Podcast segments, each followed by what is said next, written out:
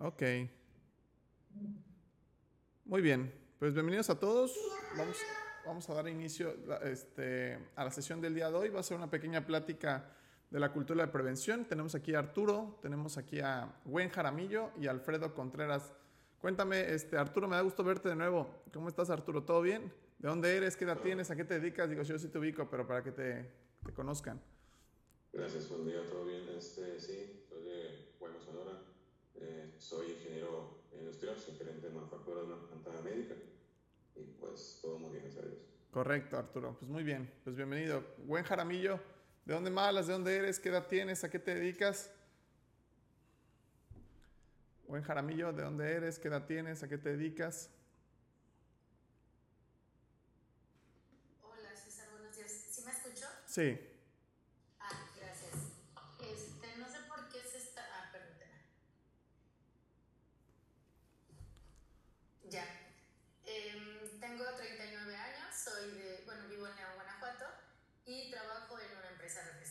Correcto, León, Guanajuato. Yo viví ahí en León, Guanajuato como hace más de 10 años por Plaza Altasia. Viví ahí por Plaza Altasia. Cuando de hecho la acaban de inaugurar, este, más o menos era una plaza nueva. Hace unos 7, 8 años más o menos. No más, no, yo tiene como 10 años que de eso, como en el 2013, 10. más o menos, sí, no más. Sí, más o menos. Correcto. Vaya, no cuentes, por favor. Muy bien, perfecto, bienvenida Gwen. Y Alfredo, ¿dónde me dijiste que eres? ¿Qué edad tienes? ¿A qué te dedicas? Eh, yo soy del estado de Hidalgo, este, actualmente tengo 23 años, soy estudiante y trabajo. Correcto, pues vamos a dar inicio, ¿les parece bien? Vamos a, a- a dar, a dar una pequeña plática de, de, este, de cultura de la prevención. Seguramente todos aquí están informados del tema del huracán que pasó en, en Acapulco, ¿no? Sé, cada vez que veo más videos y más noticias y más esto, la cosa está muy grave, ¿no? O sea, muy, muy grave. Estamos hablando de que si yo tuviera que dar un pronóstico eh, de la ciudad, eh, se convirtió en una ciudad fantasma, ¿no? O sea, creo que es de las... Yo, yo creo que, se- que los, en el futuro Acapulco va a ser una ciudad fantasma, ¿no? Por varios factores, por el tema de, de que obviamente Acapulco el día de hoy no es lo que era Acapulco hace 20 o 30 años, no hay, no hay tanta inversión como lo había antes, ya no es un destino turístico tan concurrido y famoso, eh, y sobre todo y más importante el tema de la inseguridad, ¿no? Hay un tema de, Acapulco antes del huracán, pues había un tema de inseguridad, pues, pues muy delicado, esa es la verdad, muy, muy delicado, en donde había una, este, pues el, el- el poder gubernamental, pues básicamente ya no tenía poder, ahí la, la gente que controlaba este, la ciudad y demás, pues no era el gobierno, ¿no? Entonces, ¿qué pasa? Este, pues con este desastre natural y con la baja inversión y los bajos incentivos, pues claramente yo veo complicado que las recuperaciones económicas que hay en esa ciudad, eh, pues, este, pues se recuperen, ¿no? A- El, el presidente desapareció un fondo que existía anteriormente para, para este tipo de casos, ese tipo de desastres, con el argumento de que era la caja chica de los políticos corruptos y, y bueno, bien que mal, yo no- sé si eso es verdad o es falso, pero lo que sí sé es que las pérdidas económicas que el día de hoy existen en Acapulco es una cosa de locos, ¿no? O sea, es una, una cosa, o sea, literalmente está destruida una ciudad, o sea, destruida una ciudad completa. Las pérdidas económicas que pueden ascender es- es una cantidad de dinero grotesca que la única forma de, de recuperar eso sea pues un poder económico eh, eh, social muy grande, me refiero a que el gobierno verdaderamente destine una cantidad de dinero brutal, que eso dudo bastante que lo haga y sobre todo por el hecho de que pues Acapulco no representa el día de hoy eh, un, para el PIB nacional o para, para, este, pues para los planes políticos de la gente poderosa un destino importante. Y por otro lado, pues obviamente la sociedad como tú y como yo, eh, no sé si a ti te pase, pero a mí me pasa, que no sé exactamente cómo enviar ayuda porque hay tanta información de que se roban la ayuda, se roban el dinero, se roban las des- despensas, que está complicado, ¿no? Al día de hoy creo que hay un decre- decreto presidencial que la única forma de ayudar es este, eh, pues a través del, mismo gobierno, del, de- del- del ejército y de la marina, Secretaría de Secretaría- o sea que tú no puedes personalmente ir a ayudar porque eso está prohibido básicamente, ¿no? Y esto me suena más un poquito de tintes políticos para que la fotografía diga, que pues, todos los recursos donde la gente pues, mandó lo, lo dio el gobierno cuando me parece algo bastante peligroso esto que estoy hablando, ¿no? Bueno, este es el escenario por el cual decidí dar esta plática de prevención, eh, de la cultura de la prevención, porque, eh, o sea, voy a partir del, desde el concepto más básico y después me voy a meter acá a, pantano tenebroso, a, camino tenebroso. El concepto más básico voy a explicar qué es la inteligencia, ¿no? O sea, mucha gente dice, vamos, vamos, a, quiero ser inteligente o esa persona es muy inteligente o qué, o qué es la inteligencia, ¿no? Básicamente, ¿qué es la inteligencia? Y la realidad es que la inteligencia, según lo que creo, o sea, según lo que yo pienso o creo, eh, tiene que ver con la capacidad de ver las consecuencias de primero y segundo plano. Eso es una persona inteligente. Una persona inteligente es una persona que alcanza a ver las consecuencias de, de primero, segundo o hasta tercer plano. ¿A qué me refiero? Una persona inteligente es una persona que dice, si yo no hago ejercicio por hoy, si no hago ejercicio hoy, y como puras pendejadas, pues voy a estar bien porque este, pues va a sentir placer presente porque la comida que me eché está bien, buena y tiré la hueva y estamos bien. Vamos, ¿cuál es la consecuencia de primer grado?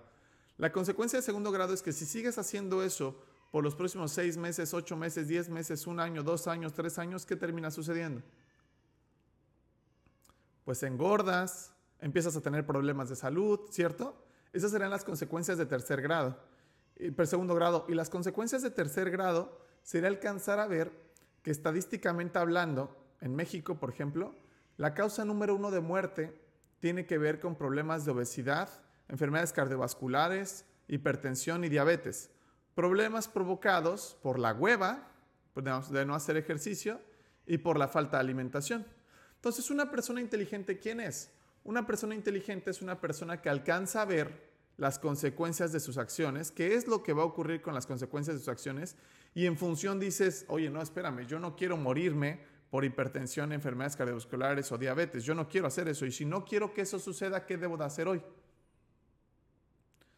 Pues debo de hacer ejercicio, claro, cambiar mis hábitos alimenticios y debo hacer ejercicio, ¿cierto? Una persona, lo contrario, inteligente, es una persona que solo se guía por su instinto más básico. El instinto más básico del ser humano es sentir placer. O uno de los instintos más primitivos del ser humano, uno de los instintos más básicos o primitivos del ser humano es sentir placer presente. Dime que no. Dime que no, es el, famoso hedonismo, ¿no? Que es el hecho de que voy a sentir placer presente. Entonces, si tú solamente le sigues caso, le haces caso a tus instintos y no le haces caso a tu inteligencia, va a terminar pasando esto. ¿Qué prefieres? ¿Quedarte en tu cama tirando la hueva o pararte a entrenar con mucha hueva y que, que te va a doler todo? ¿Qué preferirías? Pues quedarte en la cama tirando la hueva, ¿cierto? ¿Qué prefieres? ¿Comer brócolis o comer unas garnachas, una bomba de colesterol que sabe delicioso?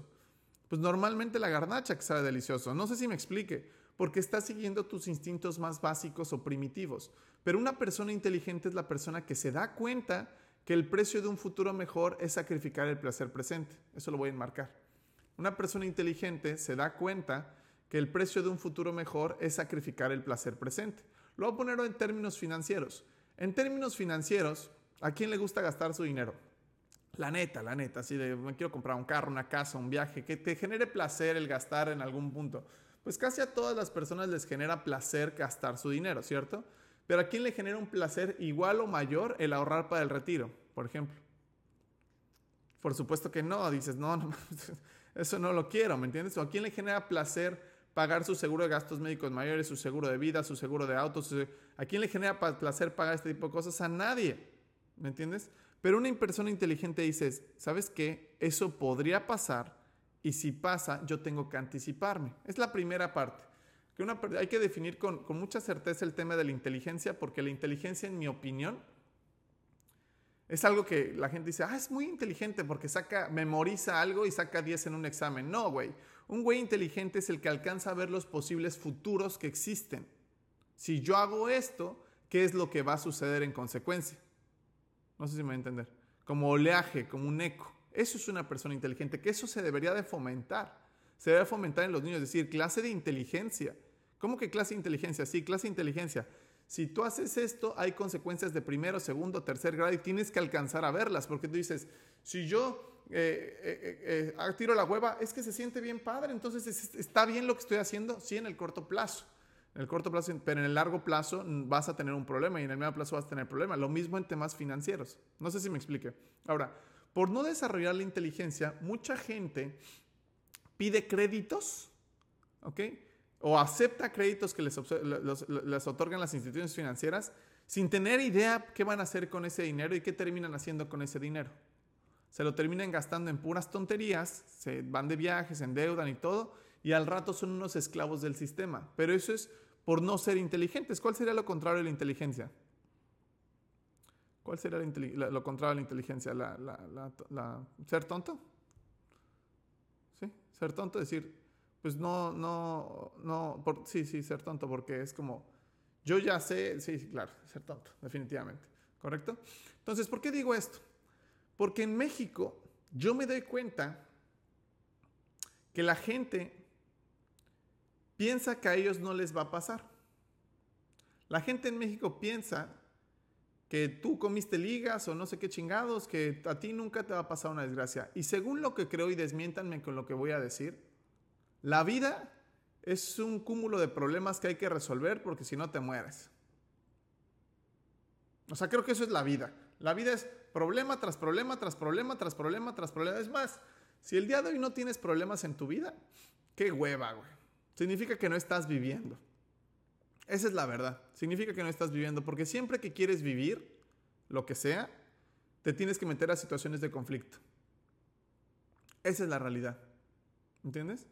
Entonces, ahora yo hago una pregunta. Si tú ya sabes que hay problemas en tu vida o que va a haber problemas en tu vida, ¿cuál es la mejor forma para, para enfrentar un problema? ¿Qué opinan ustedes? ¿Cuál es la mejor forma para enfrentar un problema? Mm, prevenir esos problemas con tiempo. Dice mi tocayo en, apellido Alfredo Vega. Prevenir. ¿Tú qué opinas, Arturo? Prácticamente prepararse, ¿no? Prepararse. Prepararse, prevenir, correcto. Este, ¿Tú qué opinas, buen Jaramillo? yo creo que conocer el contexto, eh, analizarlo y pues ver las mejores vías para por ahí llevar el problema, ¿no? Bueno, la solución. Claro. Fíjate lo que están diciendo. La mejor forma de, enfrentar un problema es todos los preparativos previos al mismo. Fíjate lo que ustedes me están diciendo. La mejor forma de enfrentar un problema son todos los preparativos previos al mismo. ¿Cierto o falso? Pero en México esta cultura no existe. ¿Ok? En México, mucha gente no alcanza a diferenciar eh, la distinción entre importante y urgente. No alcanzan a diferenciar esto, la diferencia entre importante y urgente. explico. Algo, algo importante es algo que tú sabes que tienes que hacer, pero si no lo hace, la principal característica que tienes es que no hay una consecuencia inmediata grave. ¿Cierto? Una cosa, una cosa urgente es que si no haces lo que tienes que hacer, la consecuencia inmediata es muy grave. Te voy a dar un ejemplo.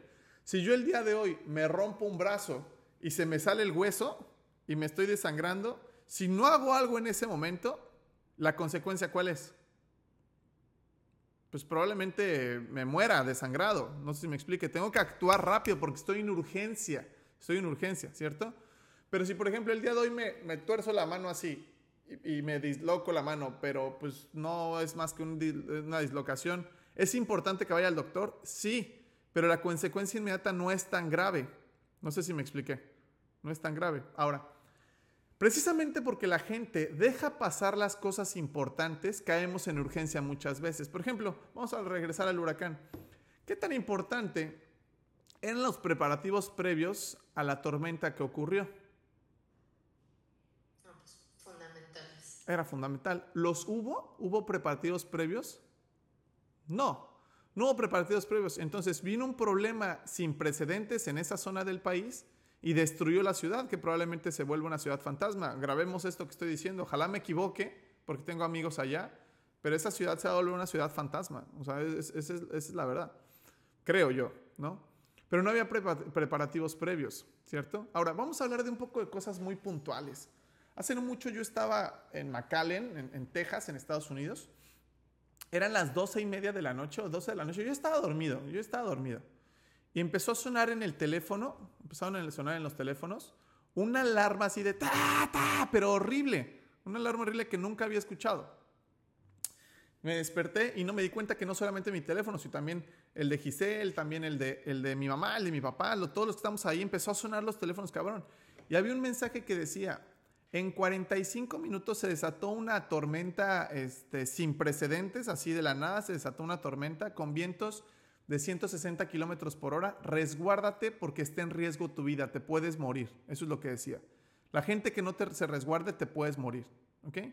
Obviamente, pues nos espantamos y dijimos, no más que pedos. Exactamente en 40, 45 minutos empezaron a soplar unos vientos de 160 kilómetros por hora. Estamos hablando de la mitad de lo del huracán. Pero evidentemente yo estaba dormido, no estaba viendo el Twitter del presidente, no estaba viendo las noticias, pero el teléfono mismo te, te alertó de, güey, si no haces algo te vas a morir, güey. O sea, si no haces algo te vas a morir, ¿no? Estamos hablando en Estados Unidos. Estamos hablando en Estados Unidos. Cuando está en Alemania, lo mismo. Una, una, una, este, una alarma en tu celular, ¿no? Una alarma en tu celular. No tienes que bajar ninguna aplicación, sencillamente suena. ¿Ok? Yo me pregunto, ¿Qué chingados tiene que pasar en un país como México para que haya algo así?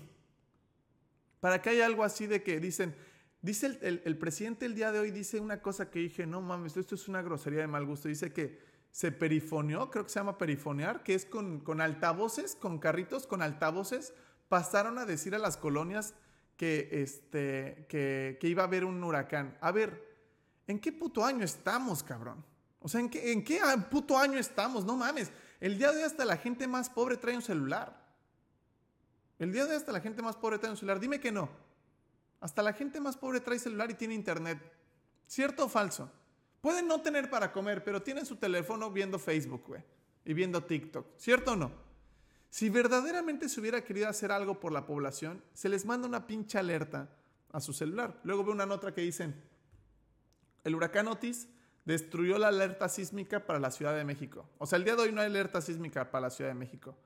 Es una broma de mal gusto. Hay celulares. Esa pinche alerta sísmica de, de, tarda uno o dos minutos en llegar, cabrón. Un, un, mensaje por internet tarda un segundo. ¿Me entiendes? Y yo me pregunto, luego la gente se ofende de que le digo al México tercer mundo, pero, güey, ¿Qué tiene que pasar, güey, para que nos manden un pinche mensaje a través del celular para avisarnos de ese tipo de cosas? Esa es la única puta función del gobierno.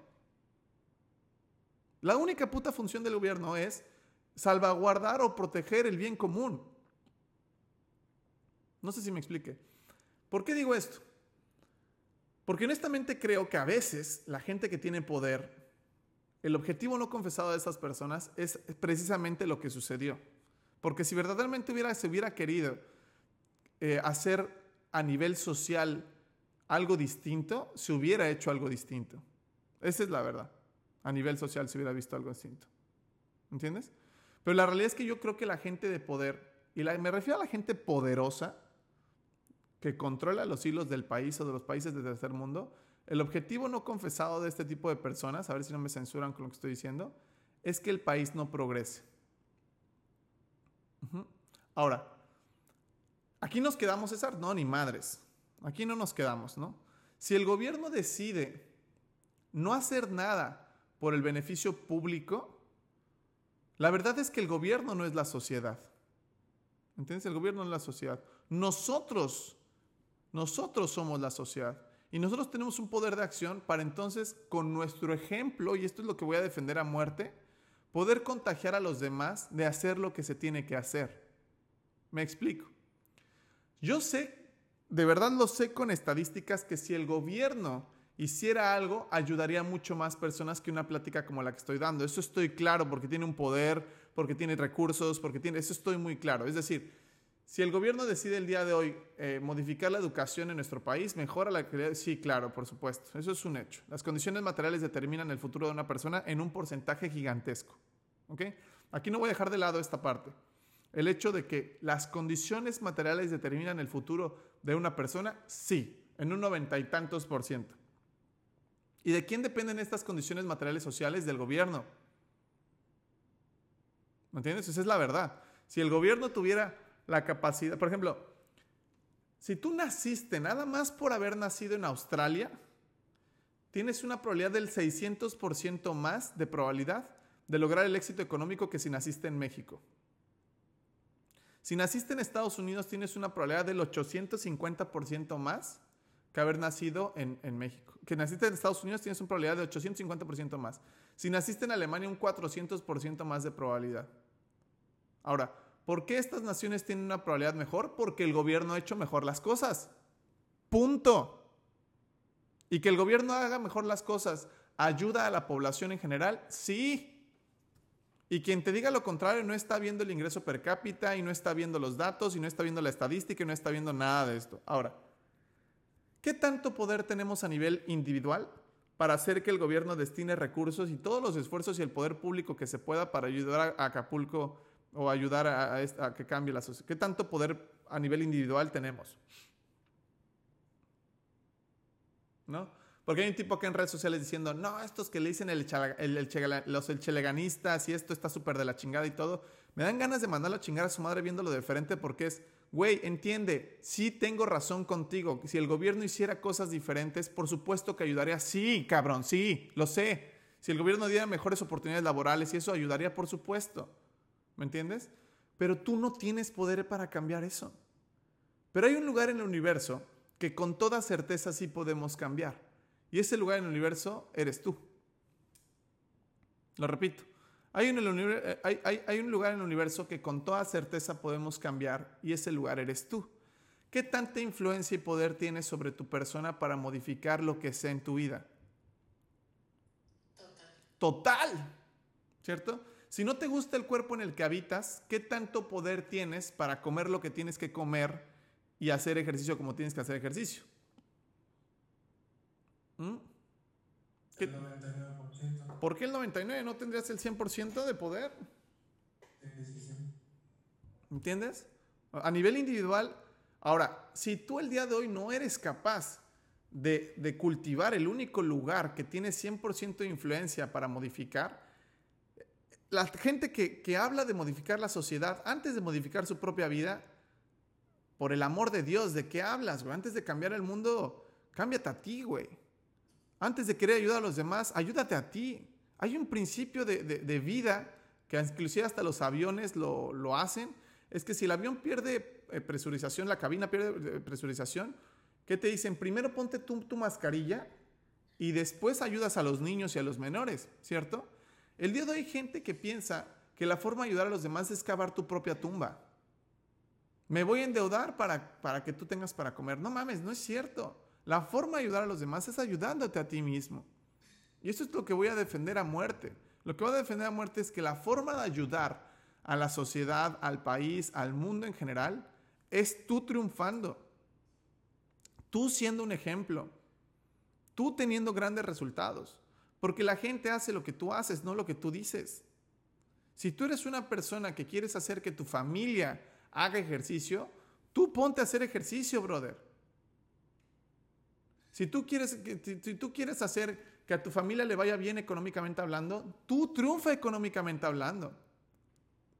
Si tú quieres que a tu sociedad le, vaya mejor, tú sé un ejemplo para tu sociedad. Si tú quieres que, que... ¿Y sabes qué es lo más triste de todo esto? Que cuando llegas a compartir este tipo de cosas a nivel social, la gente se ofende. Uno de mis videos más virales de redes sociales fue un video que subí hace mucho tiempo, que yo siempre he pensado que, que, pues que hay mucho por hacer por la sociedad. Y un día se me ocurrió regalar juguetes a niños de los semáforos en un 6 de enero. En un 6 de enero. Y se me ocurrió grabarlo. Se me ocurrió grabarlo y subirlo a redes sociales. Mucha gente comentó cosas positivas, pero mucha gente también dijo, ese tipo de cosas no se comparten, ese tipo de cosas se tienen que ocultar.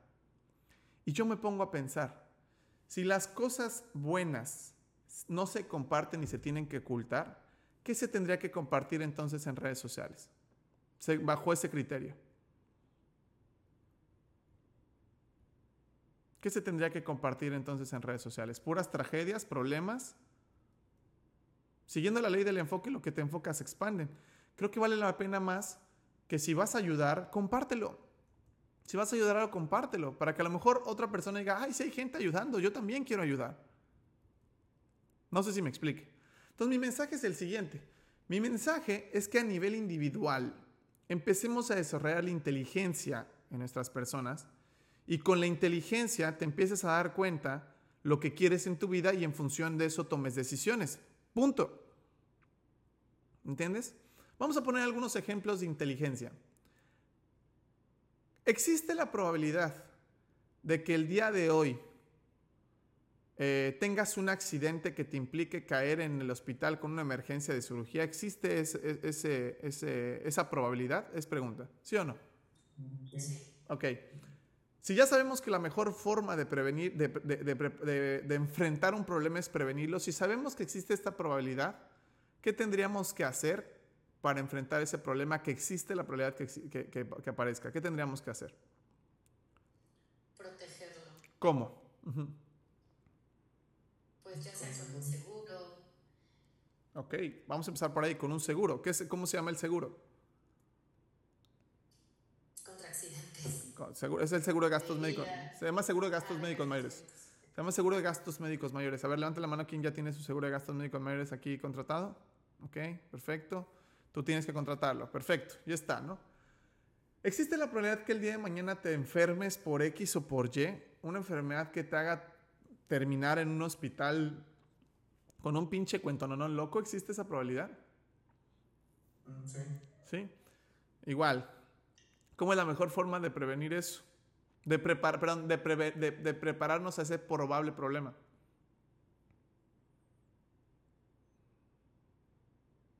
Haciendo ejercicio. Haciendo ejercicio, comer sano, contratar tu seguro, ¿cierto o no? ¿Qué tan importante entonces el día de hoy sería comer sano, contratar tu seguro y hacer ejercicio? Hoy, hoy, no estamos hablando de mañana, no estamos hablando de, de pasado mañana. ¿Qué tan importante es a eso?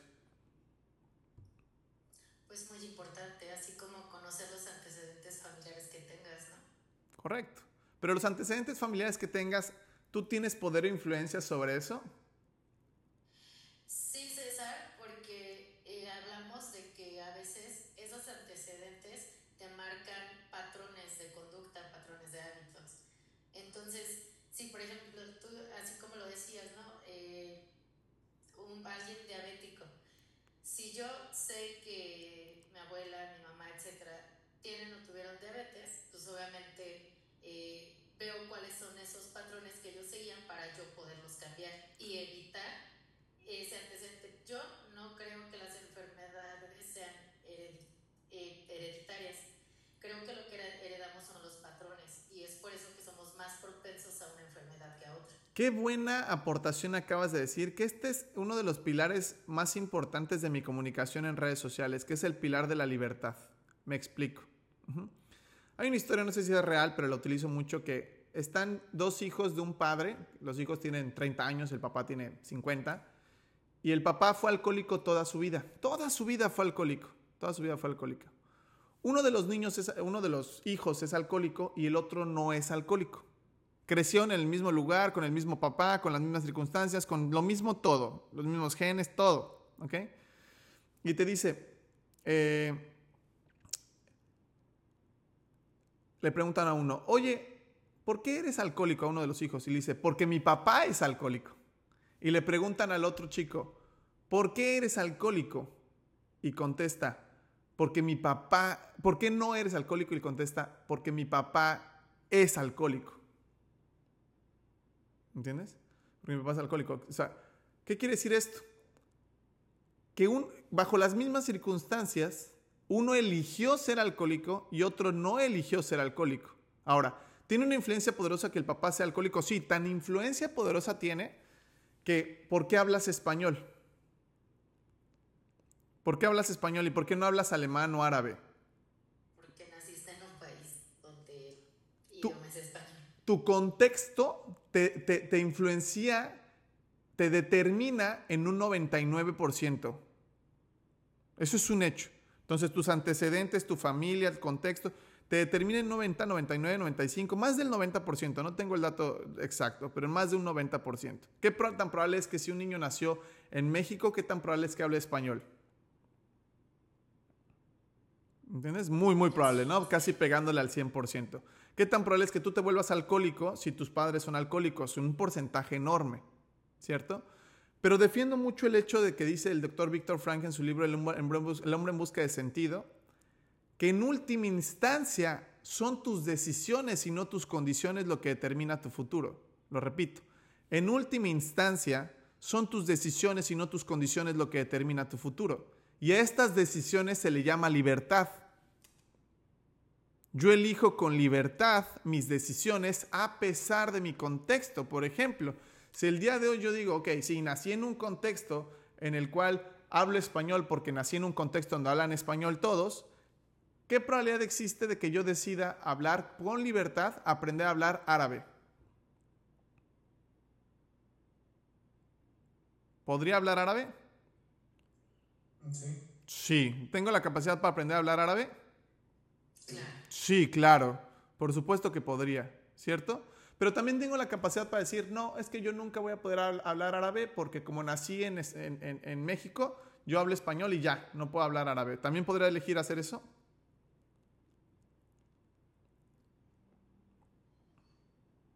Mucha gente lo hace. Mucha gente, la gente dice, es que como nací en una familia pobre, por eso soy pobre. ¿Cierto? Porque nací en una familia diabética, por eso soy diabético. Es una posición de víctima. Pero lo contrario es la posición de libertad. La posición de libertad, sí, cabrón. Toda mi familia son tan bien gordos y tienen diabetes, sí, pero vea que comen puras pendejadas, coca todos los días, no hacen ejercicio y todo. Prestas atención y dices, güey, no, momento, cabrón. Si tengo una propensión clara a hablar español o tener diabetes, eso es un hecho. Lo que decías tú del tema de los patrones, porque aprendemos por, por, mimetización. Si estás viendo eso, para ti va a ser normal tomarte una coca en la, en la, comida, para ti va a ser normal no hacer ejercicio, para ti es normal eso, es, tu estándar. Pero yo voy a defender hasta el día que me muera el tema de la libertad de decir, me vale madres que tu familia sea diabética, gordos, que no hagan ejercicio, que no lean, que no tengan lana, lo que sea. Tú tienes la libertad de poder elegir tus acciones y tus acciones determinarán tus resultados. Pero para eso requieres tener clara la inteligencia. Porque si dices, si mi familia todos son diabéticos, si yo hago lo que ellos hacen, ¿qué va a pasar con mi vida? Va a tener el mismo destino. Si toda mi familia son eh, pobres y hago exactamente lo que hay, hacen eso, hacen ellos, ¿qué va a pasar conmigo? Yo, voy, yo, yo, tengo una teoría de los bebés pobres, contestando más tu pregunta a fondo, que dice que, que si tú eres un bebé que nació en un contexto de pobreza, la probabilidad de que avances es casi cero. O sea, lo que te estoy diciendo es, si tú naciste en una familia en donde te enseñan a hablar español, vamos a llamarle el español la pobreza, es una analogía nada más, el español la pobreza, y vamos a suponer que la riqueza es árabe, ¿qué tan probable es que te hagas rico si naciste en, una, en un contexto en donde todos hablan español? ¿Qué tan probable es que te haga rico? Cero. O sea, ¿qué tan probable es que tú de los 0 a los 20 años hables árabe cuando en tu contexto, cuando en tu contexto todos hablan español? ¿Qué tan probable es que a los 20 años hables árabe si toda la gente en tu contexto habla español? No, pues cero. Cero, ¿cierto? Entonces, yo parto de la idea que de los 0 a los 15, de los 0 a los 14, de los 0 a los 18, de los 0 a los 20, si tu situación financiera está horrible o si tu vida es horrible, no dependía de ti. Dependía mucho de tu contexto, pero a partir de que eres un mayor de edad o a partir de que tienes cierta conciencia, puedes elegir con libertad los posibles resultados que quieres para tu vida. Ayer vi un meme de una chava, gorda, por cierto, que puso 30 años, la chava, gorda. Puso, si tuviera 15 años, ¿cómo desearía tener 15 años y haber empezado a ir al gimnasio a esa edad?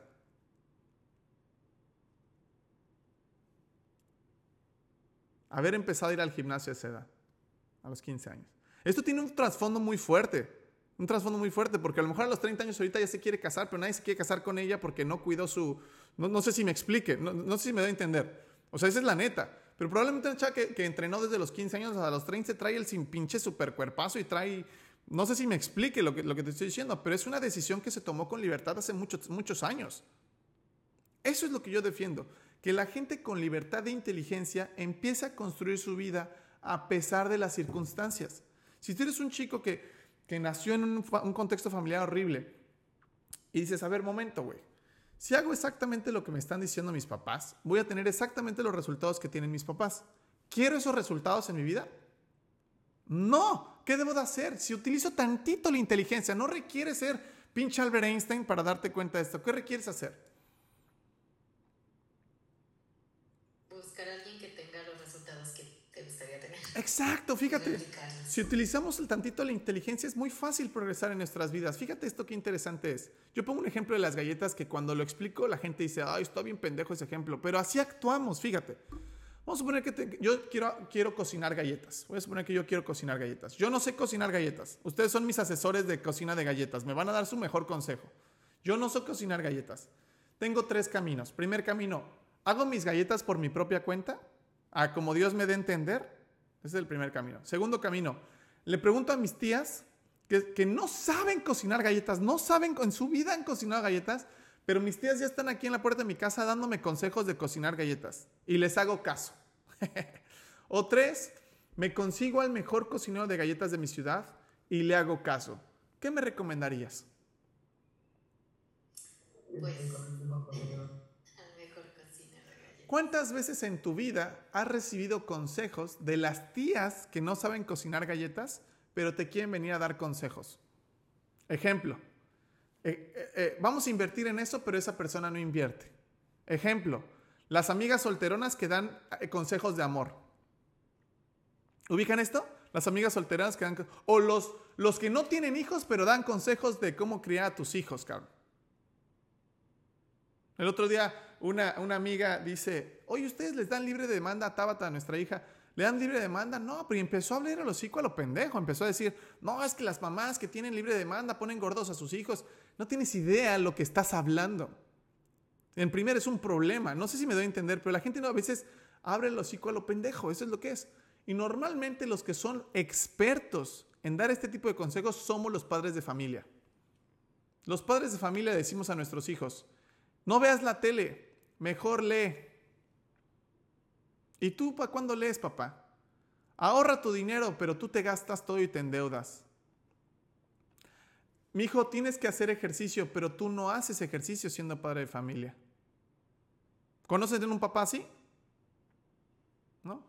Hay un principio en el libro de Jordan Peterson, no es, este, no es este libro, es el otro, el blanco. Este es el señor Jordan Peterson. Que hay un principio, una ley de vida que dice, trátate como tratas a una persona que, tiene la, que tienes la responsabilidad de ayudar.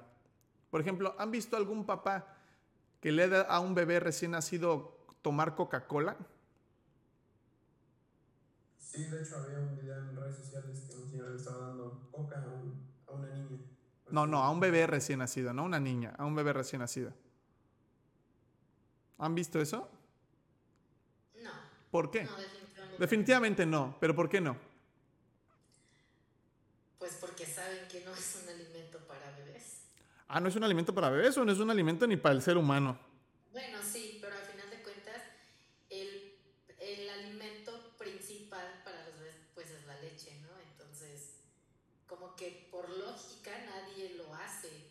Porque es algo que le va a dañar, va a dañar al ser humano. Y la pregunta es, si esa cosa daña al ser humano, ¿por qué tú tomas Coca-Cola? Si utilizamos tantito la inteligencia, tomar Coca-Cola representaría totalmente lo contrario a la inteligencia, ¿cierto? Vamos a utilizar un poco la inteligencia. ¿Quién de aquí, se ama? A ver, levanta la mano y dice, yo me amo a mí mismo. Ok, perfecto. La tarea siguiente va a ser que ahorita que terminemos la sesión de hoy, vayas al Oxxo, ¿ok? Vayas al ojo, eh, trabajo en Coca-Cola, que vayas al Oxxo y te compres alguno o algunos productos que te demuestren amor propio.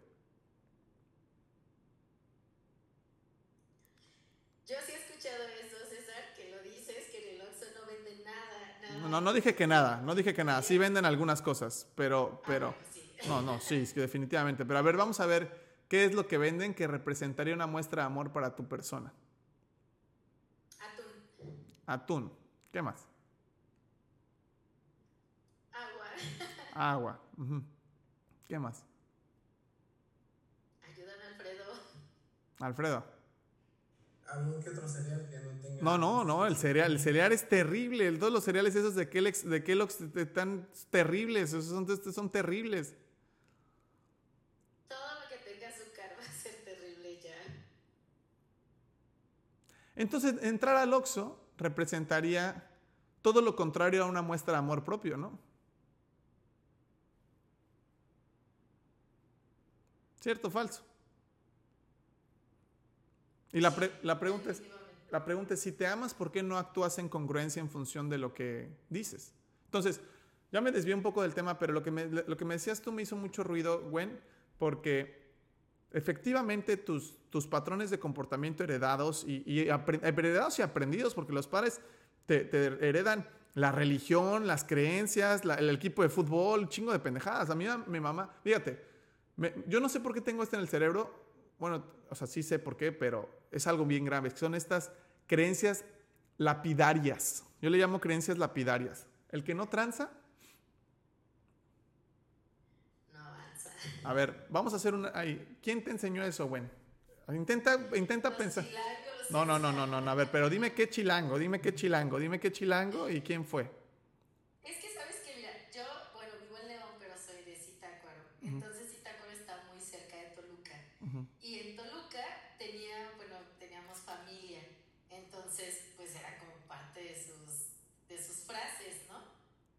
Ok, perfecto. Pobre pero, pobre pero feliz, pobre pero honrado. A ver, brother, sé que el dinero no compra la felicidad, pero la pobreza, pero la pobreza no compra nada. ¿Quién te enseñó esa de pobre pero feliz o pobre pero honrado? En total honestidad, ¿quién te la enseñó? Mm, yo no la escuché decir de mi, de mi mamá. Con mucho respeto lo voy a decir, pero estoy segura que tu mamá no tiene riqueza y abundancia económica, estoy seguro. No, pues no. Qué interesante, es como las tías de, de que dan consejos de galletas, ¿no? Y si tú haces caso a esos consejos, ¿qué termina sucediendo con tu vida? Lo mismo. ¿Entiendes? Entonces, yo voy a defender hasta la, hasta la muerte la libertad. Que una persona dice, sí, no me importa que seas mujer, que seas moreno, que seas... No, ¿Cómo? ¿Por qué dices eso? Porque el otro día me dicen, este güey habla del color de piel, es raza. A ver, no, a ver, no, güey, yo hablo de las estadísticas, brother. O sea, las estadísticas, es decir, es que como dices que por ser mujer tengo menos oportunidades, estadísticamente hablando, sí. Estadísticamente hablando es más difícil, sí. Oye, ¿por qué eres güero? ¿Tienes mejores pos- posibilidades que ser moreno? Sí. Estadísticamente hablando, sí. Si eres guapo o guapa, ¿tienes mejores probabilidades que si no lo eres? Sí. Estadísticamente hablando, sí. Y quien te diga lo contrario no está viendo las estadísticas. Si naciste en Guadalajara, Monterrey, Ciudad de México, ¿tienes una probabilidad más alta de que te vaya bien? Sí, por mucho. Pero por mucho. ¿Me entiendes? Ahora, a pesar de esto, yo defiendo que no me importa si seas moreno, si naciste en la Sierra Madre de Tarahumara, si eres mujer, si eres... No me importa, no me importa, tienes la capacidad de ser libre. Y cuando me refiero a ser libre, es la capacidad de elegir con inteligencia tus acciones. Y si tú le utilizas eh, eh, con inteligencia tus acciones, te previenes o te preparas para problemas futuros eh, que sepas y vas a estar mejor en tu vida. Vamos a seguir con el tema de los problemas. Estábamos hablando de, la- de las enfermedades. ¿Quién de aquí sabe que se va a morir? Es un problema, ¿estás de acuerdo? Es un problema, es un problema, ¿ok? ¿Cuánto cuesta morirse? Hay un montón. ¿Cuánto? Vamos a ponerle un número. Jodido, 50 mil. Jodido. ¿Y quién se quiere morir jodido? Que su familia está en... Nadie, ¿va? Ok, si no te quieres morir jodido, ¿cuánto cuesta morirse no jodido? Como alrededor de 100 más o menos. Ok, ¿quién de aquí ya tiene separados 100 mil pesos para cuando te mueras? A tu familia los agarre y los pague. No es pregunta. Y ahora, utilizando la inteligencia, ¿tú sabes que te vas a morir? Sí, ¿cierto? ¿Tú sa- piensas que es importante planificar esto? Los globos, esos creo que cuando sale así salen los globos. ¿Piensas que es importante que esto pase? Sí. Si no lo haces, si no lo haces, si llega a suceder que te mueres mañana porque existe esa probabilidad, siempre existe, tú y yo y todos, y quien diga lo contrario, pues es Superman no sé qué chingados, pero siempre existe, tu familia queda en urgencia. Y ahí tienes a la mamá endrogándose, ahí al tío endrogándose y caen en urgencia. Y eso es por no hacer lo importante.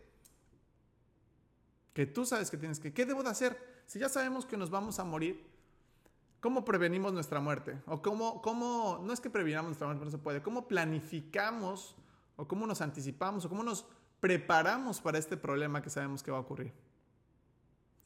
Pues mínimo eres un paquete de una funeraria. Un gastos funerarios, ¿qué otra cosa?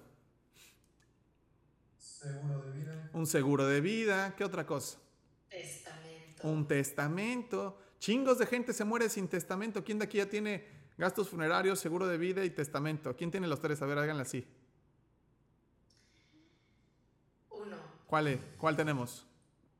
el de seguro de vida. Perfecto, entonces nos falta el testamento y el gastos funerarios, hay que, hay que hacerlo. Esto es educación financiera real. Decir, a ver, un momento, pues si me voy a morir, güey, debo de saber algo, ¿no? Y lo peor es que son bien baratos. O sea, son, bien baratos. Un testamento te cuesta, ahorita en, en septiembre costaba 1.500 pesos. ¿Quién se ha gastado 1.500 pesos en una tontería? Pero como pensamos que nosotros somos jóvenes, fuertes y a nosotros no nos va a pasar, pasa lo del huracán, pasa una cosa así y valió gorro todo el asunto. ¿Entiendes? Eso, eso, es algo delicado, ¿correcto? Muy bien, entonces estamos hablando de un problema de un accidente, de una enfermedad, de la muerte. ¿Qué otros problemas ustedes ven? Vamos a platicar de problemas que tiene un ser humano en su vida. A ver, platíquenme un poquito de problemas que, que ponen en urgencia o en emergencia de un ser humano en su vida en general. Accidentes. Un accidente hablamos del, del, del, del seguro de vida. El otro día una persona me dijo, quedarme sin trabajo. A ver, brother, quedarte sin trabajo no es una emergencia. ¿Por qué? ¿Quién de aquí sabe que dentro de 10 años tienes que pagar agua, luz, internet y tienes que comer? ¿Quién de aquí sabe eso? Ok. ¿Quién de aquí sabe que dentro de 20 años tienes que pagar agua, luz, internet, comida, rentas? ¿Quién de eso sabe? ¿Quién de aquí sabe que dentro de 30 años tienes que pagar? Entonces, si ya sabes que eso va a ocurrir, eso no es una emergencia. A lo mejor el huracán sí fue una emergencia porque no sabías que iba a ocurrir, ¿me entiendes? Pero, pero esto sí sabes que va a ocurrir. Entonces, si te quedas sin chamba y es una emergencia, significa que te gastaste todo el dinero que ganaste los últimos años. Y nunca preveniste, nunca ahorraste. O sea, no hiciste importante el ahorro. ¿Qué tan importante entonces sería ahorrar? Fundamental también. ¿Qué es más importante, gastar o ahorrar? Ahorrar. Pero ¿qué pasa? Mucha gente por falta de esta información dicen, voy a ahorrar después de gastos. ¿Sabes cuánto te sobra dinero después de gastos cuando tienes esa mentalidad? Nada, sigues bebiendo. Por supuesto, vamos a utilizar un poco la inteligencia. ¿Quién trabaja por el dinero que tú ganas? ¿Quién está trabajando duro por el dinero que tú ganas? Pues, pues tú, yo, ¿estás de acuerdo? Yo. Suena lógico, ¿cierto? ¿Quién sería la primera persona que tendrías que pagarle si tú trabajaste por ese dinero? A mí mismo. A ti mismo. A eso se le llama ahorro, ¿cierto? Serías el primero que tendrías que pagarte a ti mismo porque tú te ganaste ese dinero. Ahora, si lo vemos desde ese ángulo, desde el lado inteligente, si tú ganaste 100 pesos, tú eres el primero que se va a pagar. ¿Qué porcentaje de esos 100 pesos te gustaría pagarte a ti mismo si tú fuiste el que se esforzó por ese dinero? Todo lo que puedas. ¿Sí lo ven? Todo lo que puedas. Ahora, esa es la mentalidad de una persona inteligente. Una persona que no está activando la inteligencia dice, voy a ahorrar después de gastar. Y se le atraviesa quién sabe qué cosas, y le empiezan a atravesar gastos, hijos, tienen hijos, tienen... Y siempre tienen gastos, ¿sabes cuándo ahorran? Nunca. Cuando les vaya a sobrar. Pues nunca te va a sobrar. ¿Me entiendes? ¿Y qué sucede? Los corren del trabajo. Fíjate, los corren del trabajo y es una emergencia. No tienen seguros, es una emergencia. Viene el o sea, es un desmadre. Es un desmadre, se hace un desmadre. Esto es lo que pasó con la pandemia. La gente que tenía que salir a las calles todos los días y todo, es gente que no previnió que esto puede, ¿puede suceder otra pandemia, es pregunta. Sí. Sí. La gente exitosa en nuestra sociedad es la gente que activa su inteligencia, que alcanza a ver escenarios de 5 o 10 años. Lo repito. La gente exitosa en nuestra sociedad, tú habla con un empresario exitoso, un inversionista exitoso, un atleta o alguien exitoso en cualquier área de su vida y dice un niño de 6 años, yo no me voy a hacer profesional mañana, pero dame 10 años entrenando. Un empresario exitoso dice, yo mi negocio no va a ser exitoso en seis meses, pero dame 10 años o 20 años y vas a ver cómo va a estar esta situación. Un inversionista exitoso dice, yo no voy a hacer el rendimiento de este mes, dame 10 años o 15, 20, 30 años con interés compuesto y verás cómo me va. Una persona que quiere ponerse en forma de manera importante no lo consigue con la crema chupapanzas en un mes. Son años de entrenamiento. entonces yo defiendo mucho la inteligencia y la libertad. A mí me caga que traten a la gente como pendejos. ¿Me entiendes? Así, que, que hayan inventado la crema chupapanzas y la gente que lo compra es un insulto para tu inteligencia, brother. ¿Sabes quién ha logrado bajar la panza con la crema chupapanzas? Nadie. ¿Y por qué se vende, ese producto se vende? Porque la gente decide... Los tenis, ¿no? Los tenis que según cuando caminabas bajabas de peso. Fíjate, esa, esa todavía la creo un poco más porque mínimo caminas. Porque la crema chupapanzas solo te la pones y descansas y ya está. A mí me da un coraje. Yo parto del supuesto que eres un ser inteligente. Ahora, que te han entrenado para no activar tu inteligencia es otro rollo. ¿no? A mí el sistema escolar no me gusta en lo absoluto porque es un sistema que no activa la inteligencia y el aprendizaje continuo permanente. El otro día escuché a una persona que dice, ya casi estudio, acabo mis estudios y por fin me voy a librar de estudiar. Ese es, ese es el peor error del sistema educativo, que las personas piensan que terminas de estudiar. Yo defiendo que seas un eterno aprendiz. El único objetivo del sistema escolar sería que los alumnos salieran de ahí deseosos de seguir aprendiendo. Ese sería el objetivo. Y el objetivo del sistema escolar sería activar tu inteligencia. Vamos a hacer un par de preguntas. Utilizando la inteligencia, ¿qué es más inteligente? ¿Irte a hacer ejercicio o tirar la hueva? El ejercicio. Ok. Y suponiendo que eres un ser inteligente y estás tirando la hueva, ¿con qué adjetivo calificativo le llamamos a esa persona?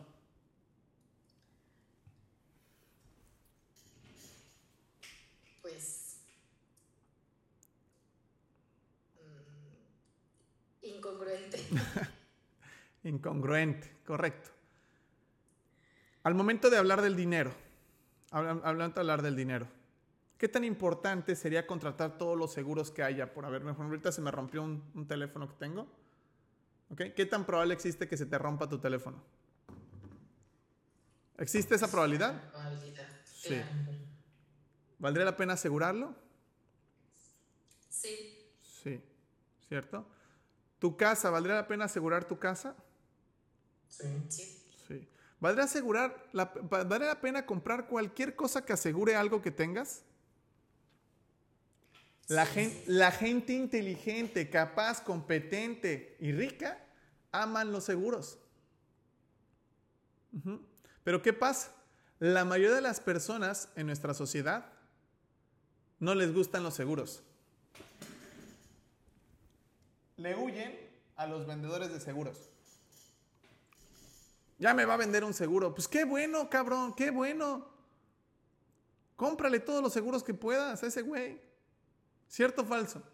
No, no, es que los seguros no sirven para nada. Hay gente que dice, llevo 10 años pagando mi seguro de gastos médicos mayores y como no lo he usado, lo voy a cancelar. Dije, no mames, qué buena idea, güey. Qué buena idea. Es como decir, llevo 10 años pagando el seguro de mi carro y como no lo he usado, voy a ir a chocar ahorita. O sea, fíjate lo que está. O como no he chocado, no, no lo voy a cancelar. ¿De qué hablas? Hay gente que dice, es que no he usado mi seguro. Tengo ganas de usarlo. ¿De qué chingados estás hablando? Es como, no he chocado mi carro, voy a ir a chocar para usar el seguro. Dios mío, el mejor seguro es el que no se usa. Ese es el mejor seguro, pero la gente piensa que está desperdiciando dinero así. Pero ¿sabes qué pasa? ¿Sabes qué pasa? Eh, que cuando suceden situaciones de emergencia, la gente quiere hacer trampa, ahora sí quieren sus seguros, ahora sí quieren planificar, no sé si me, no, sé si me doy a entender. ¿Qué tendría que pasar para que una persona con una obesidad importante se ponga a entrenar? Que el doctor les diga, tiene una semana de vida, si no haces ejercicio te mueres, güey. ¿Qué tendría que.? Fíjate, esto es interesante porque el otro día una plática del retiro, del ahorro para el retiro en nuestro país, del ahorro para el retiro en nuestro país. Y la gente que se metió era gente de 45, 50, 55, 60 años. diciendo, tengo 60 años y quiero planificar mi retiro, César. ¿Y qué has hecho los últimos 40 años? No, pues me gasté todo el dinero que pasó por mis manos. Esclavos del sistema. Esclavos del sistema, por no utilizar la inteligencia. Utilizando la inteligencia, ¿quién le gustaría llegar a sus 60 años sin lana? Nadie, ¿cierto? Pero no te va a gustar ahorrar para el retiro. No te va a gustar, no es algo placentero. El precio de un futuro mejor es sacrificar el placer presente. La gente exitosa e inteligente hace esto. Sacrifica el placer presente por un futuro mejor y hacen la trampa del tiempo. La trampa del tiempo, según yo, es que el presente no existe. ¿Qué diablos está diciendo este güey? ¿Cómo que el presente no existe? Estoy seguro que el presente no existe. El presente solo es un eco de tu pasado.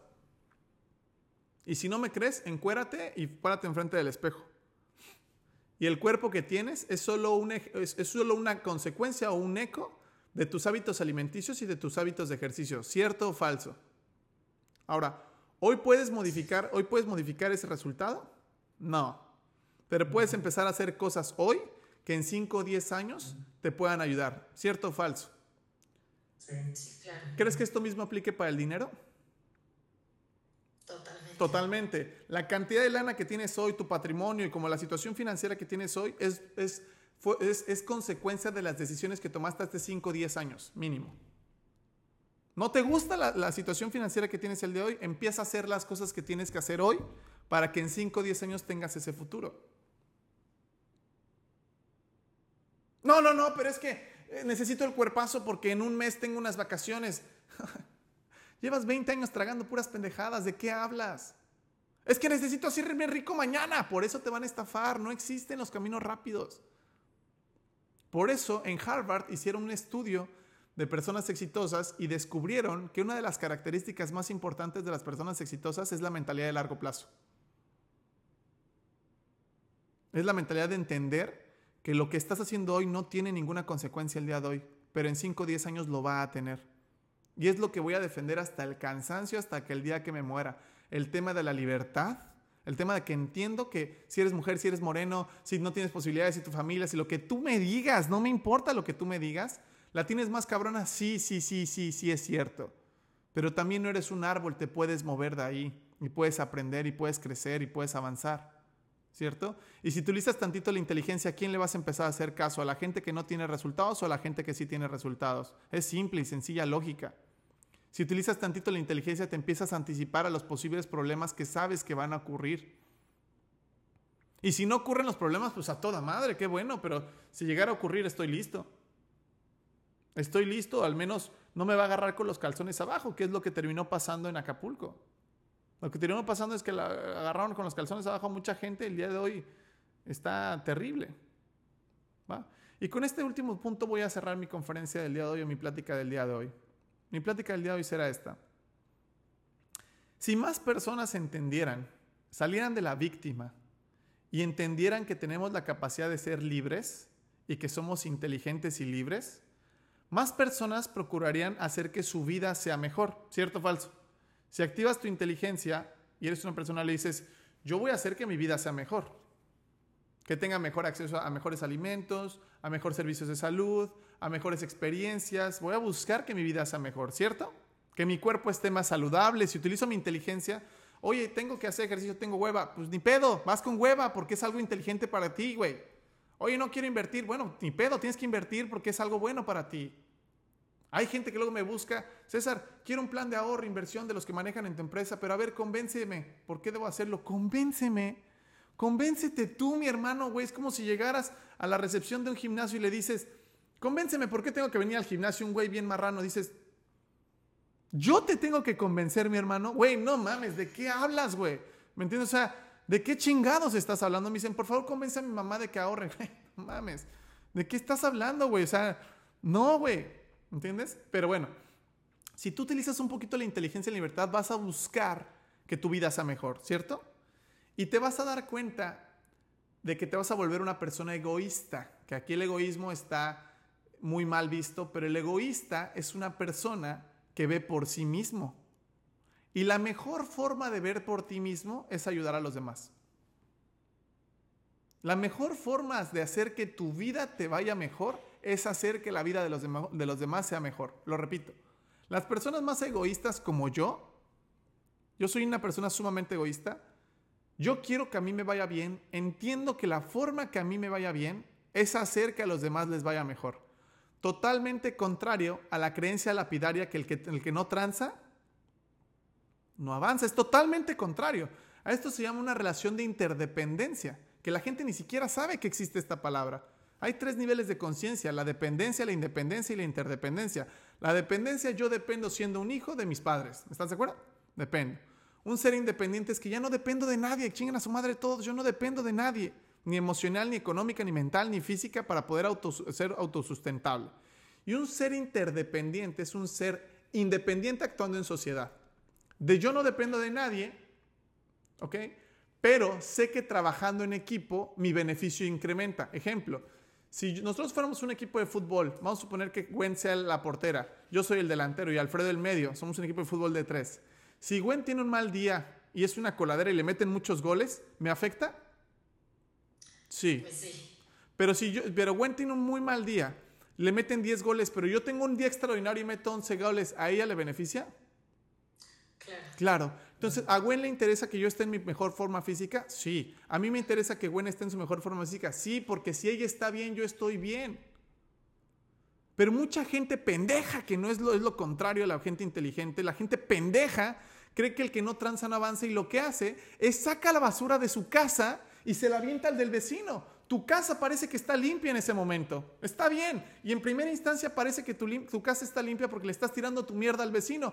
Y pareciera que todo está bien. ¿Me entiendes? Pero ¿qué pasa? Va a llegar un día en donde el vecino, en el largo plazo, va a estar hasta la madre de que le estés tirando la basura a, su, patio. Va a tocar la puerta de tu casa y te va a poner un pinche balazo en la sien, cabrón.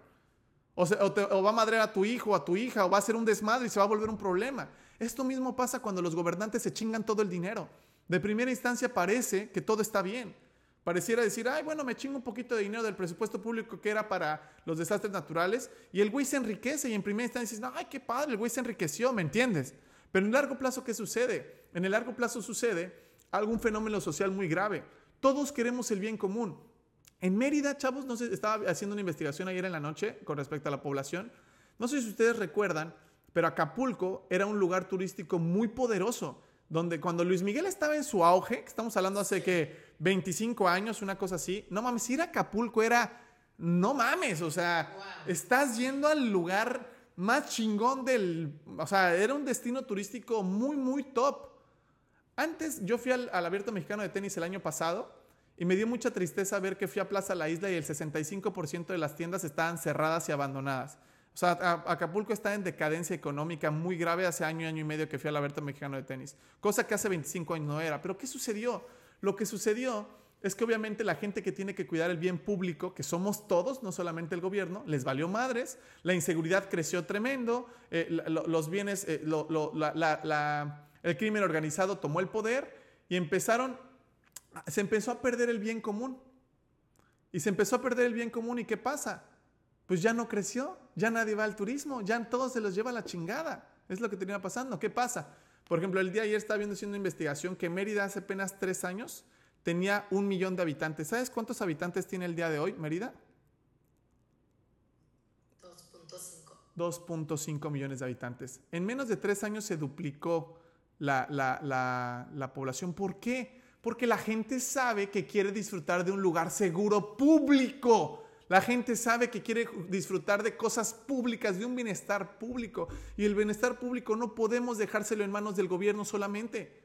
Sería absurdo dejar el bienestar público en manos de unos hijos de la chingada que lo único que quieren es su bolsillo, que lo único que quieren es chingarse el dinero, es lo único que quieren.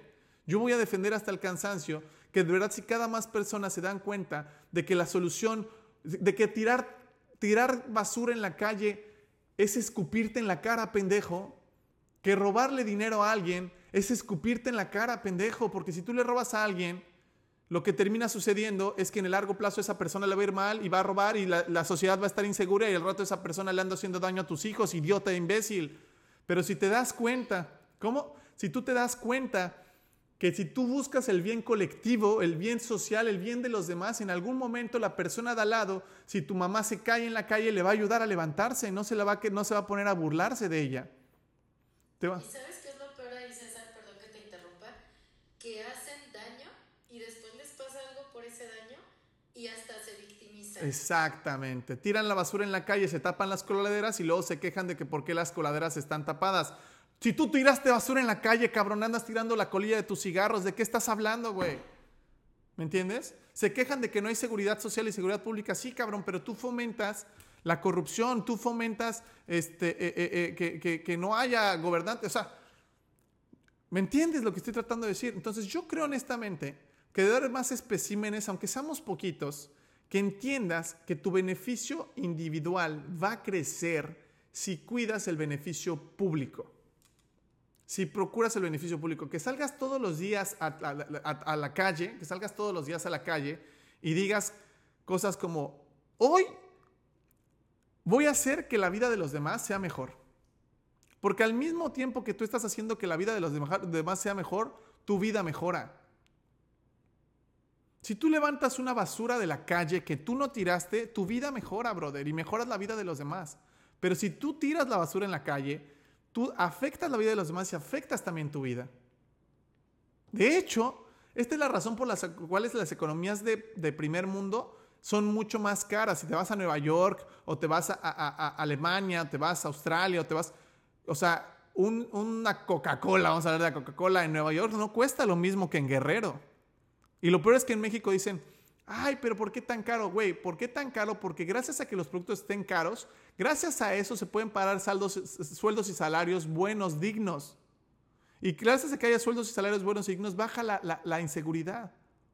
Fíjate, hay un libro que se llama, no sé en cuál de sus dos libros, no recuerdo dónde lo leí, pero Malcolm Gadwell escribió varios libros, uno que se llama Fuera de serie, otro que se llama The Tipping Point, del punto clave, que este cabrón explicó una, cosa que, está bien interesante, que es el, fenómeno de la ventana rota. ¿Lo han escuchado? ¿El fenómeno de la ventana rota? ¿No han escuchado? El fenómeno de la ventana rota tiene que ver con, que el ser humano es hipersensible al contexto. Me explico.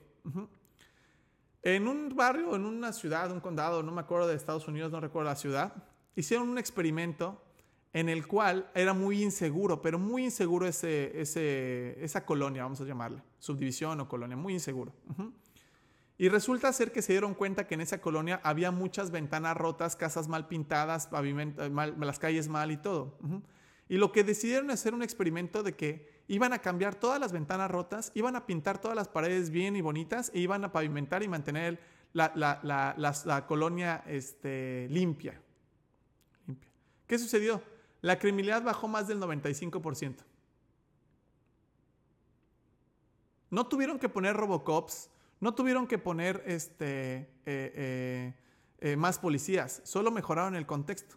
En cambio, si tú dejas una ventana rota, va a llegar una persona, va a llegar una persona mañana y va a decir, ahí hay una ventana rota, puedo romper la otra.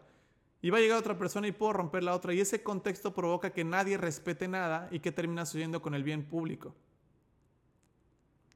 Es tan sencillo como esto. Si tú tienes tu casa, tienes tú vas a entrar a una casa y tienes tus tenis llenos de lodo, los tienes llenos de lodo, pero la casa en donde vas a entrar está reluciente de limpia, ¿qué harías? ¿Entras, te vale madres si entras con los zapatos este, llenos de lodo? ¿Te valdría madres? No, buscas limpiarlos y si no, mejor no entras. Mejor no entras o buscas limpiarlos o te los quitas, ¿cierto? Pero ¿qué pasa si, si el lugar al donde que vas a entrar está lleno de lodo? La forma de, mejorar la seguridad en una nación es cuidando que las calles no tengan baches, que no, haya, que no haya basura en las calles, que no haya ventanas rotas, que no haya... Es cuidando. ¿Por qué? Si tú llegas a un lugar en donde todo está limpio, todo está ordenado, todo está bien, la piensas seis veces antes de hacer una pendejada. Y es más, si haces una pendejada, todos te van a voltear raro a decir, oye, güey, el piso estaba limpio, güey. ¿Qué, ¿Qué te pasa? Entonces, ¿cuál sería nuestro trabajo? Nuestro trabajo sería socialmente hablando, hacer que todos y cada uno busquemos que nuestro contexto social sea cada día mejor. Cada día mejor porque eso beneficia a todos. Entonces, si tú eres una persona que busca tu crecimiento, tu, avance, tu progreso, tienes que hacer que a los demás les vaya bien y en consecuencia hacer que a la sociedad le vaya bien. Y esto mismo aplica hasta a nivel personal. Si tú no cuidas tu cuerpo, ¿crees que alguien va a venir a cuidarlo por ti?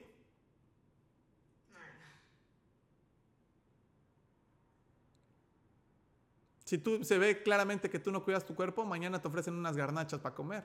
Pero si ve que cuidas tu cuerpo, te dicen, oye, tú no comes esto, ¿verdad? Ni saben, pero como saben que tú cuidas tu cuerpo, no te ofrecen ese tipo de cosas. No sé si me explique.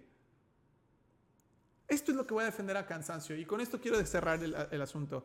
Defendamos la... Bueno, ojalá haya más loquitos como yo que defendamos la libertad. Que defendamos la libertad de decir, ¿sabes qué? Elige... Y libertad significa... Eh, actúa en congruencia con lo que quieres y acepta las consecuencias de lo que estás haciendo. Si tú estás de huevón y así, al rato te da diabetes y ya es, acéptalo con, con, lo que es, porque eso es lo que decidiste. ¿Entiendes? Es que no tengo lana. Bueno, aprende. ¿De quién? Pues de la gente que tiene lana. Puedes aprender, sí. ¿Va a ser difícil? Sí, claro. Pues estás hablando español y necesitas hablar árabe.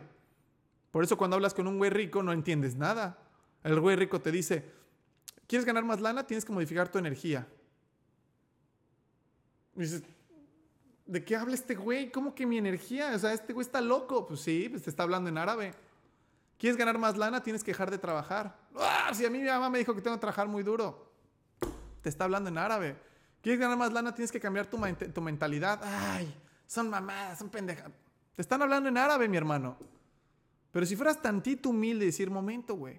¿A quién le ha dado caso? ¿A mi mamá que no, o a mi papá, o a, este güey que, o esta persona que, tiene resultados que yo quiero? ¿A quién momento? Utiliza tantito tu inteligencia. Sé que no es muy común utilizar el sentido común, pero utiliza el sentido común.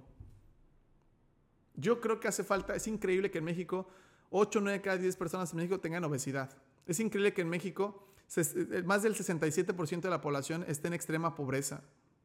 Es increíble que en México no existan personas libres. O sea, me refiero a que casi todos son víctimas de las circunstancias de, es que yo estoy gordo porque tengo huesos anchos. No mames. Eso no es cierto, ¿me entiendes? Es que estoy gordo porque, porque el gobierno, a ver, sí tiene razón el gobierno, pero el gobierno no venía a salvarte, créeme. Hasta que no te des cuenta que la única persona que te va a sacar del hoyo eres tú, no vas a progresar y avanzar. Pero es que es muy injusto que en México esté tan difícil la situación, o en Honduras, o El Salvador, o lo que sea. Sí, güey, pero te puedes mover, mi hermano. Ay, sí, pero en Arabia Saudita hablan otro idioma. Pues aprendes. Tiene un precio esto. Todo tiene un precio. Todo tiene un precio en esta vida. Y desafortunadamente todos queremos tener, pero nadie quiere pagar el precio. Todos queremos morir. Perdón, todos quieren ir al cielo, pero nadie quiere morir. ¿Quién de aquí quiere tener un cuerpazo? Levanta la mano. ¿Y quién de aquí quiere pagar el precio todos los días de tener un cuerpazo? ¿Quién de aquí quiere ser rico? ¿Y quién quiere pagar el precio de la riqueza? ¿Quién de aquí quiere? ¿Ya me entiendes? O sea, todos quieren tener, pero no quieren pagar la pinche factura. Porque todos sabemos lo que tenemos que hacer para, para progresar. ¿Qué tienes que hacer para tener un cuerpazo? Chingarle al gym, al ejercicio y comer lo que tienes que tragar y dejar de comer pendejadas. Esa es la verdad. ¿Por cuánto tiempo? ¿Por un mes? No, güey. Por décadas. De por vida. De por vida. ¿Quieres hacerte rico? Tienes que aprender de la gente rica. Te vas a sentir incómodo, muy incómodo, es muy incómodo, muy incómodo sentirte como un pendejo, sentir que no sabes, sentir que tienes más, menos dinero que los demás, es horrible. Sentirte relegado. Sentirte el bichito feo, es feo, sí, sí es feo, pero es el precio que vas a tener que pagar. Esa es la verdad. Todos quieren tener una vida de poca madre, pero muy poquitas personas quieren pagar el precio. Es que es injusto que nací en El Salvador o en Honduras. Pues vete a Australia, güey. No, está muy lejos, puta madre, cabrón. Pues está, está, ¿me entiendes? Es que este, mi familia, pues vete de ahí. ¿Y qué voy a comer? Luego, luego ves que comes, vete de ahí. Si tu familia no te está ayudando a florecer, a veces, a veces el contexto. ¿Qué tan probable es que una semilla florezca si la siembras en el pavimento? Cero. No, sí existe una probabilidad, sí existe. Hay, hay, árboles que crecen en el pavimento. No sé si los han visto, que de repente crece un árbol en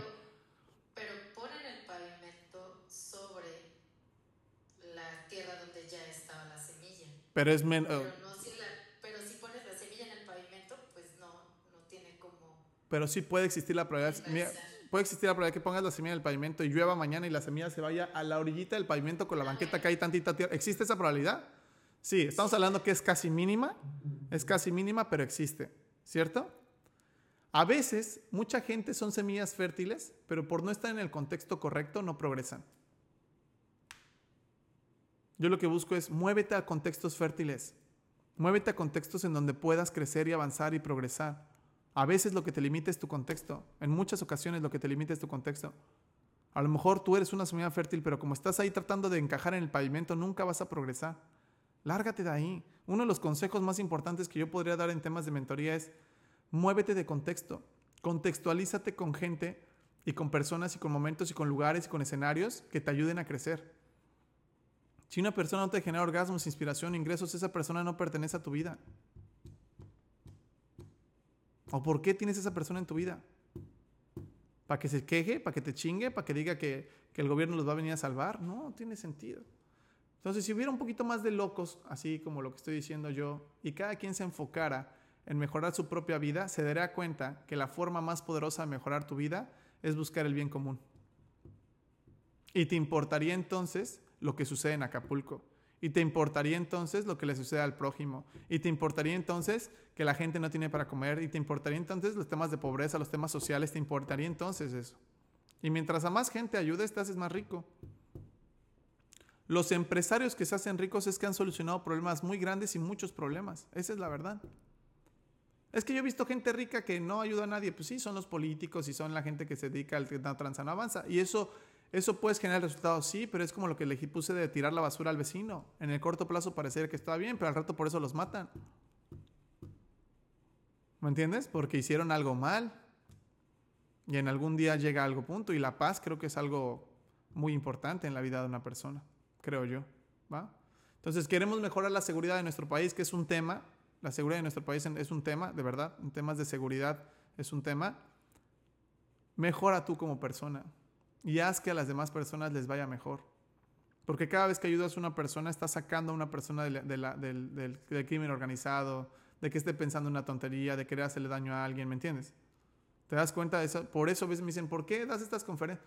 Porque me interesa hacer algo por la sociedad. Me escuchan mil, dos mil, tres mil, cinco mil, diez mil o millones de personas. Que alguien, un par de personas escuche esto y empieza a actuar en congruencia, ¿qué crees que suceda? Mañana inspiras a otro y mañana inspiras a otro y mañana inspiras a otro y te vas a dar cuenta que no necesitas del gobierno o de nadie para poder ir. Oye, pero si el gobierno hace bien las cosas, ¿ayuda? Sí, claro, por supuesto que ayuda. Y mucho, muchísimo. Pero desafortunadamente lo que me he dado cuenta aquí en todo el mundo es que eh, la avaricia rompe el saco cuando tienen poder sobre sus manos y sobre todo que no es una persona correcta, es muy diferente tener poder a tener autoridad. Cuando tienes autoridad es porque te lo mereces. El ser humano es el único animal de la, de la, de la faz de la tierra que pone de líder al más pendejo. Ahí tienes en empresas o en instituciones gubernamentales gente, directores generales y cosas así que es bien idiota, pero porque conoce al no sé quién. Imagínate que los lobos hicieran eso que el, lobo alfa pusieran al más débil y al más idiota. ¿Qué sucedería con la manada? No, pues se acaba. Se acaba. Cualquier animal que ponga de líder al más imbécil, la manada se acaba, ¿cierto? Bueno, eso es lo que hace el ser humano. El ser humano pone a gente bien estúpida e incompetente a liderar, que son gente que tiene poder. A veces, muchas veces son los policías, que les das tantito poder, les das un arma y son súper corruptos y te quieren ahí porque les diste poder, no son una autoridad, les diste poder y el, el, güey siente que es más que tú, no sé, y te tratan horrible, no sé si les ha pasado esa, esa, situación. Pero ¿qué pasa? Una persona que tiene autoridad es una persona que se lo merece, que cuando hay un problema real, cuando hay un problema real, le vas a marcar a esa persona. Esa es una persona que tiene autoridad. Cuando hay un problema real, le marcas a esa persona. Porque esa persona sí tiene las competencias para solucionar ese problema. Eso es una persona que tiene autoridad. Pero desafortunadamente el poder en nuestra sociedad humana se ha otorgado a personas que no tienen las competencias para poder resolver los problemas, este, los problemas que se requieren. De hecho, a nivel empresarial, a nivel empresarial, no hay forma que una empresa sea exitosa si la persona que está en la cabeza de esa empresa no tiene las competencias correctas. De hecho, la mayoría de las empresas quiebran porque las personas que toman las riendas de eso no tienen las competencias correctas. Todos quieren tener, estar en la cabeza y liderar, pero no todos quieren trabajar sobre las competencias para tener sobre eso. Entonces yo digo, debería haber más gente con las competencias correctas para cuando haya problemas reales, verdaderamente levantes la mano y dices, yo puedo resolver esto. Todos quieren ser Lionel Messi, pero nadie quiere tirar el penal de la final y meterlo. Es bien fácil abrir el hocico, pero si lo fallas, eres el peor jugador de toda la historia. Si lo metes, eres el mejor jugador de toda la historia. Nadie quiere pararse en ese escenario. No sé si me explique. Hay que ser un poquito más valientes, que nadie se arrepiente de ser valiente en esta vida. Nadie, nunca nadie. Dejar la cobardía un poquito, dejar la victimez un poco y empezar un poquito a ser más valientes y ser lo suficientemente valientes para hacer de tu vida una obra de arte. Eso es lo que te desafío. Ser lo suficientemente valiente para hacer, de tu vida una obra de arte. Porque si no, va a suceder lo que le sucede al 90% de las personas, que el infierno es llegar al cielo, toparte de frente con la persona que pudiste haber sido, pero no te atreviste a hacerlo. Lo repito, el infierno es llegar al cielo, toparte de frente con la persona que pudiste haber sido y no te atreviste a hacerlo. Atrévete a ser auténtico, atrévete a ser diferente. Atrévete a manifestar lo que realmente justificaría el que estés vivo. Y para eso se requiere una dosis de valentía severa. ¿Te va a dar miedo? Sí, claro. Pero con todo y miedo vas y lo haces. Nadie se arrepiente de ser valiente. Nadie. ¿Alguna vez has escuchado a alguien que haya vencido un miedo con valentía? Que su valentía haya sido más grande que el miedo y se arrepienta de haberlo hecho? Por ejemplo, cuando se avienten de un paracaídas. ¿Alguna vez han, dicho a alguien, eh, tenía mucho miedo de aventarme el paracaídas, me aventé el paracaídas y fue horrible? ¿Me arrepiento de haberlo hecho? ¿Alguien ha visto eso? ¿Alguien, se ha, ¿Alguien ha escuchado decir, es que me daba mucho miedo hablarle a ese cliente para venderle algo y, este, me arrepiento de, haberle hablado? Nunca, a lo mejor te lo compran. Nadie se arrepiente de ser valiente, nadie. Creo que hace falta eso, libertad, valentía, inteligencia, fomentar estos valores, valentía, inteligencia, libertad. Hace falta más gente así, ya muchísima gente en la victimez, muchísima gente en el hate. Criticando al demás, cabrón. Criticando a los demás. Ah, ese pendejo, no sé, güey.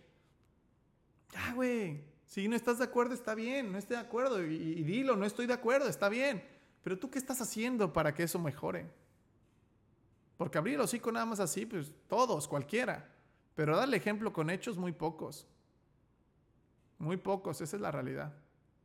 Pero bueno, la vida es una serie de problemas que hay que resolver, prevenirlos, contraten todos sus seguros, contraten, eh, ah, inviertan para su retiro, inviertan para el futuro, construyan su futuro dentro de 5 o 10 años el día de hoy, sean inteligentes, dejen de ser pendejos, que eso es, eso es lo contrario de la inteligencia, y ser pendejo es, güey, necesito entrenar y no entreno, pues eres un pendejo.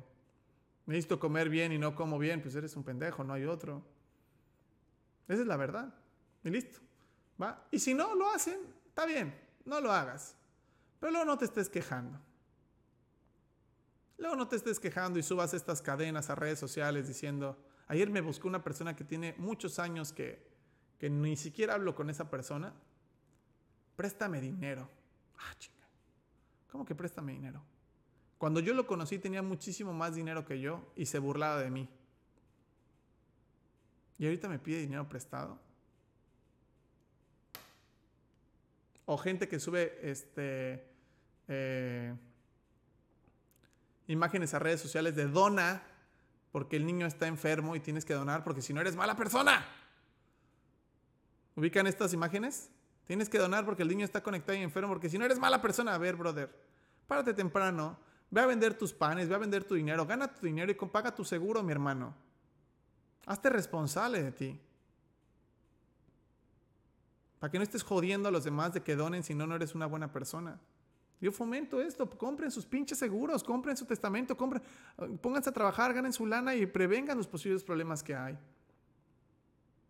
Porque los va a haber. Los va a haber, créeme, los va a haber, créeme. Ojalá, algunos más, algunos menos, pero certero va a haber problemas, certero. Certero va a haber problemas y si hay problemas, la mejor manera de enfrentar un problema es con una cultura de prevención que en nuestra sociedad pues claramente pues no existe. Lo entiendo también por qué. Porque la gente está viviendo al día, porque está como persiguiendo la chuleta todos los días y lo entiendo. Yo estuve en esa situación muchísimos años, muchísimos años, lo entiendo perfectamente. Pero la mejor forma de, de hacer esto es empezar a hacer una planificación correcta de largo plazo. Una planificación correcta de largo plazo. Punto. Así lo dejo y así lo tengo. Yo sé que hay mucha gente que también comparte lo que estoy diciendo y espero que, que la mejor forma de difundir este mensaje pues es siendo ejemplo con tu vida. Esa es la verdad. Siendo ejemplo con tu vida y, y ya, no vas a poder ayudar a gente que no quieras ayudar, ¿vale? Les agradezco muchísimo por su tiempo, Gwen. ¿Tú trabajas en Coca-Cola, en serio? Y yo acá tirándole hate a la compañía. Sí, siempre te he escuchado, no te preocupes. Bueno, pero Coca-Cola también fabrica agua, ¿no? Bueno, Sí. en, bo- en botella agua.